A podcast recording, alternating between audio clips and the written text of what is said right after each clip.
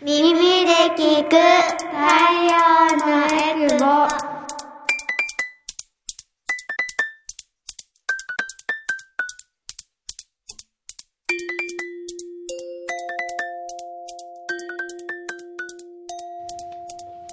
ラジオ沖縄オリジナルポッドキャスト耳で聞く太陽のエクボ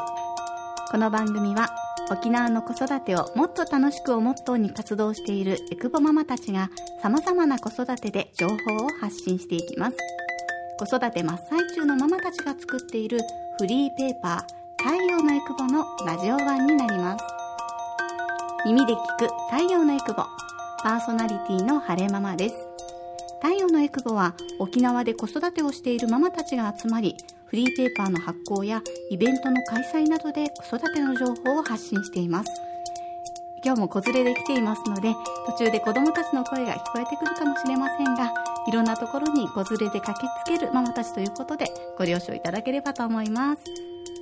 改めましてパーソナリティの晴れママです。私は大阪出身で小学4年生と2年生の2人の子育て真っ最中です。普段はフルタイムで会社員として働きながら太陽のエクボではコラムの執筆や広報活動をしています。今回登場してくれるのも前回に引き続きあざまるししまるご夫婦です。では自己紹介からお願いします。はい、おはようございます。あざま、おはようございます？あざまるです。はい私は太陽のエクボの代表をさせていただいております。普段は、えっ、と、2歳の娘と一緒に企業さんに営業行ったりとか、えっ、と、取材に行ったりとか、えっ、と、イベントの打ち合わせさせていただいたりとかしています。今日もよろしくお願いします。はいよろしくお願いしますでははい、えー、そのあざまるのえー旦那のししゅまるです今2歳の娘を膝の上に乗せながら 喋ってるんですけどちょっとラジオでは伝わらないんですけどあのうるさくならないように今乳首を触られてる状態です。前話してましたよね、あのあのおっぱい触ると落ち着く子なんだよね。わ、はい。かる。私もでも本当に子供の頃そうだったから子供の頃の写真見たらめっちゃおっぱい触ってるからね。本当外ではやめてほしいんですけど、うん。まあでもねあの大切だからラジオ中はちょっとぜねひ、静かにしてほしいので、はいす。ごい光景写真でねお届けしたいけどお話できるかな？こんにちは。ちょっとこんにちはできる？こんにちは。おお名前は？カノンです。よろしくお願いします。よろしくお願いします。かわいい。めっちゃ堂々としてる。よろしくね。はい途中でねお話したくなったら喋ってもいいからね。うん めっちゃ癒される。さあ最近ちょっと私ハマってる話をしたいんですけど私最近っていうかあの絵を描くのがすごく苦手だったんです。もともとなんだけどうちの娘あのラジオにも何回か登場してもらったんだけどめっちゃ面白いエピソードがたくさんあってなんだろう。あのそれこそツイッターとかフェイスブックとかでつぶやくんだけどどうしても伝わりきれないっていう歯がゆさから私漫画を描き始めてあの琉球新報スタイルであのコラムで結構漫画も発信してるんですけどあの色塗りがすごい苦手なんですよ。うん。で絵を描くのすごい好きでそれこそあの見たことあります？私の架空の恐竜はい。ない。見て。あの子供が恐竜好きで「ママ恐竜描いて」って言われるんだけど絵が下手だから上手な恐竜描けなくってその世にはあこの世にはもう恐竜もいないんだけど、絶対過去にもいなかった恐竜の絵をずっと描き続けているのが趣味になって、すごい描くの好きなんだけどあの色塗りが下手くそなんですね。かる。ねもう面倒くさくって、でもやっぱクオリティ下がるから一生懸命塗るみたいなのをやってたんだけど最近アプリアイビスペイントっていうアプリを教えてもらってあのいろんな方法あの iPad とかでそのまま絵を描いて色塗りもできるんだけど私がやってるのは自分の紙に描いた絵を写真に撮ってそれを取り込んでポンって押したらそれこそ恐竜が一瞬で真っ赤に塗れたりするの。それめっちゃハマってて。子供たちで使い方はよくわかんないんだけど子供たちってやっぱり天才的であのどんどん私よりも習得していくので子供に教えてもらいながら今はすごいそのお絵描きアプリハマってます。いいですね。携帯本当いろんなアプリがあってそう。あのちょうど「太陽のエクボ」のラジこのラジオのオープニングの音はいはい。も iPad のアプリでなガレージバンド？ガレージバンドってうんうん。うんいうアプリでもともとちょっと曲編集とかっていうのを触ってたことがあったんですけど、うん。久しぶりにこういうの触るとなんかすごい昔と全然違くて感覚的に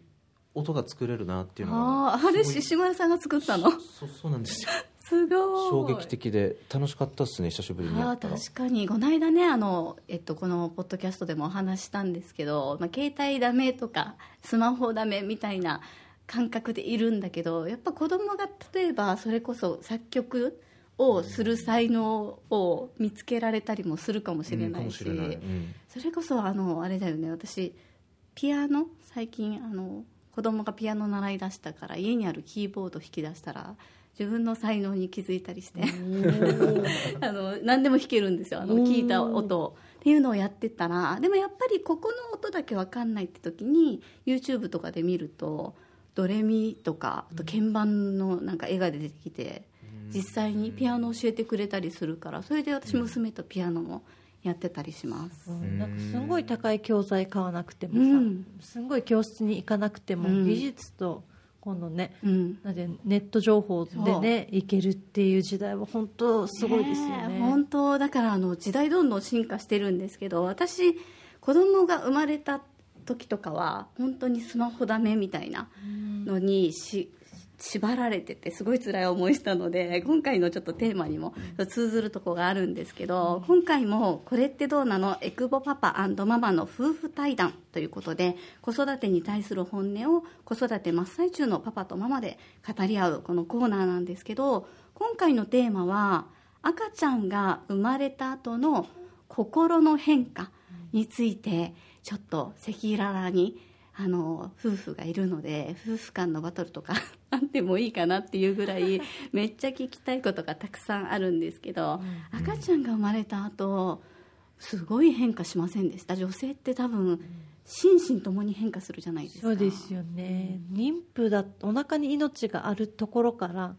こう命がこう出てきてからって女性の体ってもう出てるホルモンがもう全部違うじゃないですか、言いますよね、うんうん。感じるもんすごく、ね。でも分かんない分かんないというかあのそれこそもうこう言っちゃ絶対炎上するみたいな言葉だけどあの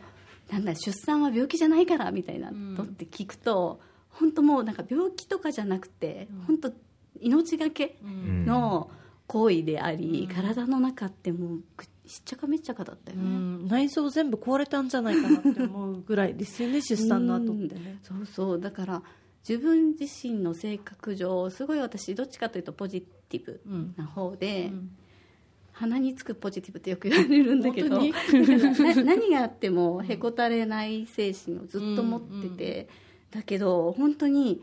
一人目が生まれた後に、自分ってこんなネガティブになるんだっていうぐらいすごい落ち込んだんです。であの私は大阪出身で、まあ、会社のメンバーとか知り合いはいるけど、まあ、昔から仲いい友達もいないしあとは、えっと、親戚がこっちに誰一人いない中で夫はまあ仕事もちろんしてるので、ずっとこう夫が帰ってくるまでなんだろう自分がこうちょっと目を離したり、まあ、数日放置したら、ね、死んじゃうぐらいの、貴重な命とずっと関わっていて、でそれこそあの超真面目にスマホ見ちゃダメ見なかんないテレビ見ちゃダメぐらいのなんかこうウェブ上の情報とかしか私は持ってなかったので超真面目にそれを遂行してたからすごい静かな部屋の中で、まあ、ラジオはちょっと聞いて、ラジオに投稿して、みんなと喋ってるみたいな気持ちになったんだけどそあの SNS とかもそんなにやってなかったので、めっちゃ孤独で、なんだろう。暗くなって旦那帰ってくるのをずっと待ってた。うん。なんか周りに頼れない、まあね、両親がうん。大阪にいてっていうのもあると思うんですけど、やっぱその面では沖縄にいて親も沖縄で何かあったら頼れるっていうのって大きいですね、大きいかもしれないでやっぱりあのそういう人ってあのママっていっぱいいると思っていて、それこそ人と喋らないんですよだから、うんあの赤ちゃん喋れない人と一緒に過ごしてるから、うん。旦那帰ってきてもう喋りたくて仕方ないんだけど 旦那は当たり前に疲れてて、冷たいしとかなるとダメですからね本当。うんまあまあ本当。ですよね。多分これあの他のパパにもすげえ役役立つスタンスっていうか、うん。いいスタンスだなこの獅子丸のって思うのが、うん。やっぱ帰ってきてなんていうかな聞いてなんかこうおむつが何回したと思う12回だよとか、うんうん。漏れてたシーツ何回洗ったと思う3回だよとかってもう毎日同じことをこう私がこう帰ってきたあの旦那に言うんですけどうん。獅子丸に言うんですけど多分半分聞いてくれて半分流してるんですよ。おー。えでもでも相づちはある？相づちは打つかな。相づちを打つ、打ってるよね。確認したでしょ今そう。だからやっぱり旦那さんもこう日中ねあのこのべ、ね、社会の仕事場っていうね、うん。戦場で戦ってきて家に帰ったらこうお帰りで赤ちゃんとお母さんが笑顔で迎えてくれるってすごくありがたいじゃないですか。家が綺麗でうん。ご飯が揃ってて洗濯物が畳まれててってすごく理想だけどそうじゃないこともあって、うん。いやご飯まだできてないの？とか、うん。洗濯物まだ取り込んでないの？とかお前まだ眠たいの？みたいなある中ですごいこう大変だった大変だって言われるとやっぱお父さんも大変になるなんていうかな、うん。ね、気持ちがこうねあのぎチャージできないこともあるだろうなって思っててだけど彼のスタンスはそう半分聞いてないんですよね。あーでもでも相づちでよくない？全然。聞いていらないんですよそうそうそうそう。そうなんだよね。女性ってそう言いますよね。アドバイスとなんねかいらないのよ、悩悩みとか話したいだけみたいな、ん。聞いてほしいだけみたいな。そう。だから本当あのなんだろうな耳半分でもいいから相づちだけ打ってるふりだけでもいいから逆になんかすごいりなんか論理的なこととか言われたらそれはそれで腹立つじゃない、なんかほらネットあのスマホでさこんなってやったら YouTube でこんなってやったらいいって言ってるよ。いやちげえよみたいなさ。そうね。そう。本当わがままで申し訳ないんですけどでもやっぱそのスタンスすごくいいと思ってて、私もうちはあんまなんか相づちしてくれあ本当？今日いないからあれですけど相づちあんましてくれなくてすぐ消えるんです。ん。追いかけ回してみたりするんだけど、うんうんうん。もうすぐ消えるから、うん。あとは、ね、自分の話にいつの間にかすり替えられるみたいなのがあるから、なかなかいいな相づちだけでもずっとそばにいて相づち打ちながら違うこと考えててもいいからそういう人 いいなと思うけどね。そう違うこと考えてていいんですよ。彼スマホ見ながら私の話聞いてたりとかするから最初は切れてたけど、うん。逆の立場だったりとずっとね子育て大変大変大変って言われてる方も辛いよな。いいかみたいな、ね。どどうですか？旦那さん的に、まあ、今まで、まあ、彼女奥さんだった人が、まあ、急にママになるとうん。それこそあのまあ乳首の話じゃないですけどおっぱいとかがまずなんだろう恥ずかしいものじゃなくなるじゃない、うん女性って。命をね育むものになる。そうそうそうそう。そのあたりから女性の変化を目の当たりにする男性の気持ちって。ああでももう本当に、まあ、確かにもう女性から母に変わるというか、うんだから、まあ、さっき言ったみたいに別にあのお風呂から出て裸で歩き回ったりとか、うんうんうんやるやるやる。しうん。だからああもう多分女性じゃなくなってるんだなっていうのが 正直なところ。もう母になってるんだなっていうこのそ生命を育てる存在に。そうね。動物みたい。な、そうね。そうなるよ。だってあのお風呂から上がって拭く間ももうママじゃない、うんうんそうね。だから拭いてるんだけど子供来るし、みたいなんでそんな隠れてね、着替えなんかしてられないかもしれない。あ。とはあのほら授乳してるとさ、女性の胸って血管出てくるじゃないですか、ああそうですね、うんうん。もうあの牛のおっぱい見てるかのような、うん、パンパンになる人いますよ、ね、なんかあのボディービルダーみたいなガッチンガッチンに硬くなるし、うん。辛いね。血管浮き出てるしあ鏡見た時にあ女性からなんか母牛だったのか私はみたいな、ね。でもやっぱり本当になんだろうあのそその中でもお化粧してヒール履いてっていう人ももちろんいるんだけど、ねいますよね。無理無理無理もう私いまだにもうなんだろうあの時に失ったものを戻ってこないから自分の子供の髪の毛といても自分の髪の毛とかず普通に 出かけちゃったりあとはね子供がたくさんいると抱っこ紐ってするじゃない、うんうん。だからそれこそ、ね、ブラジャーしてなくても全然バレないぐらいの。そうですね。いやでも本当ね、いるよね、うん、お母さんたちいる。もうあの時あの捨てたヒールはもう二度と戻ってこないんじゃないかっていうぐらい、もうヒールも履けなくなってるけど。そうだよね。ソールが曲がるやつじゃないと子供たちが用意どんでね、走った時に追っかけられないそうそう。ヒールだと。いろんな事情があってこうなっておりますので それは重々はい承知しております。そうですね、はい。なんかやっぱねでも男性的にはあこんなんじゃなかったのにってショックになった瞬間とかありません？いや正直まあありますよでもやっぱり、まあ、もうちょっともうちょっとまあやっぱりパートナーとして綺麗であってほしいなっていうのはやっぱり、そうだよね多分少なからずどの男性もありはすると思いますよ。うん。まあでもね事情分かった上でわか,、まあ、分かってるので、まあ、外見だけじゃないのもまあ確かではあるんですけど、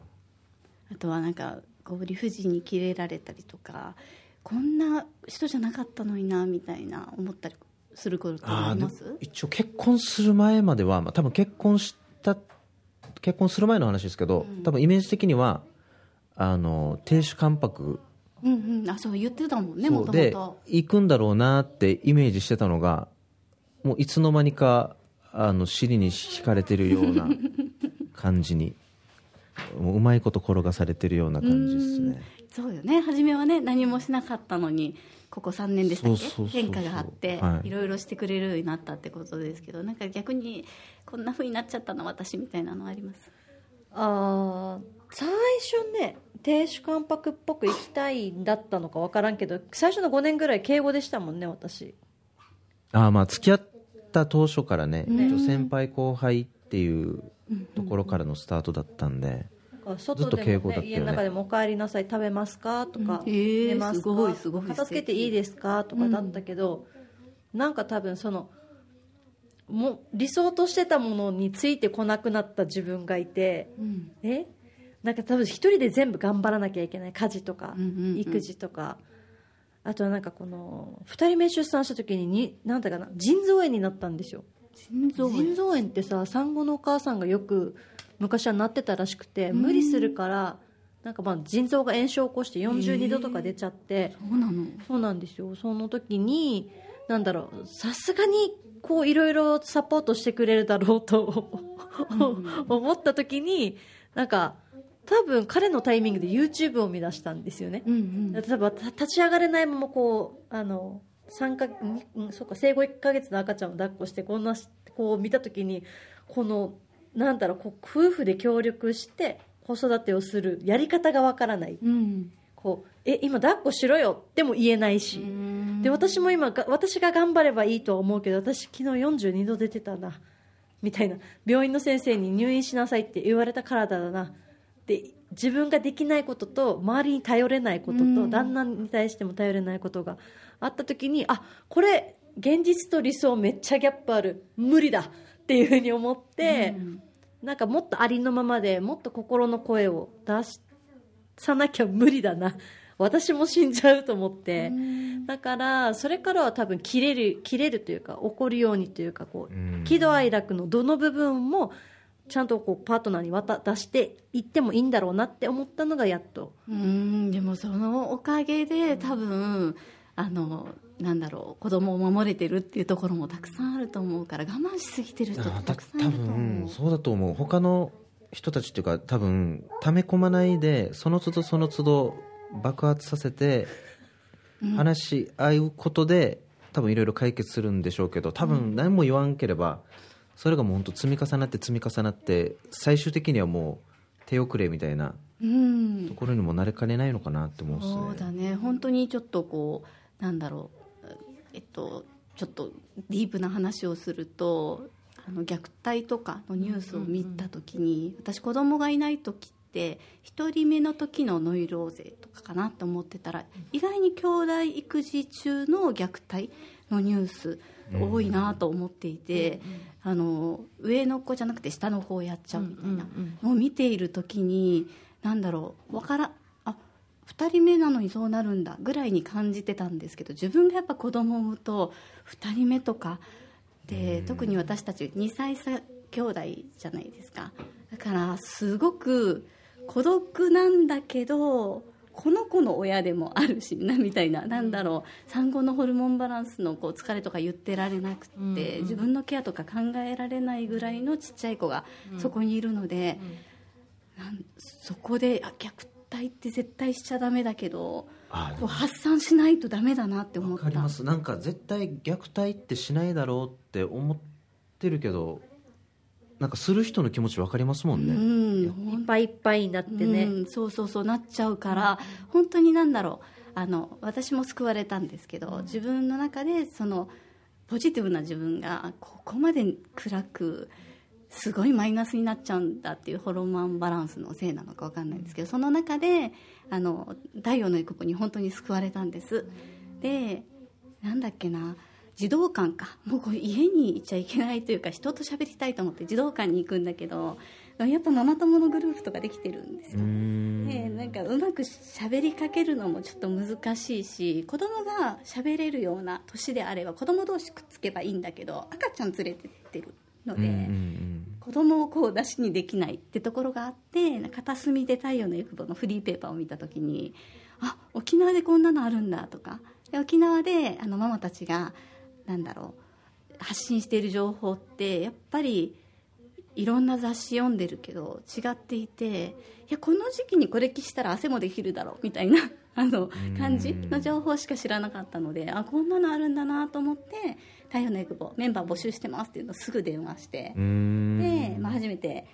あの朝丸さんと会ってあこんなちっちゃいこんな若いママ頑張ってんだみたいなところからあの苦労しているママたちとあと苦労を終えたというか自分たちでいろいろ発掘してきたママたちの言葉聞いてあ救われたなみたいなのがあったので本当になんだろう我慢してる人とかうん。に、まあ、それこそこのポッドキャストだったり、あとはそのために私も結構コラム書いていて、あの琉球新報スタイルでコラム発信してるんですけどそのコラム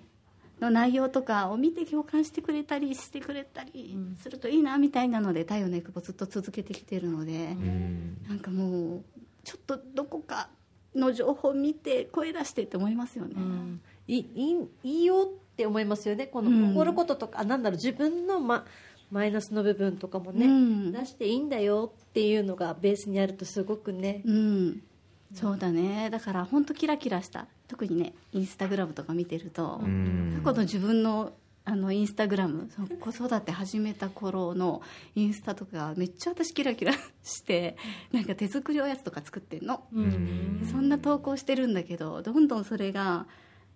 やさぐれた投稿に変わってって今はもう。親になってって。で今はもうあの恐竜の絵しか載せてないぐらいのインスタグラムになってきたんだけど本当になんだなんなんでもいいので発散、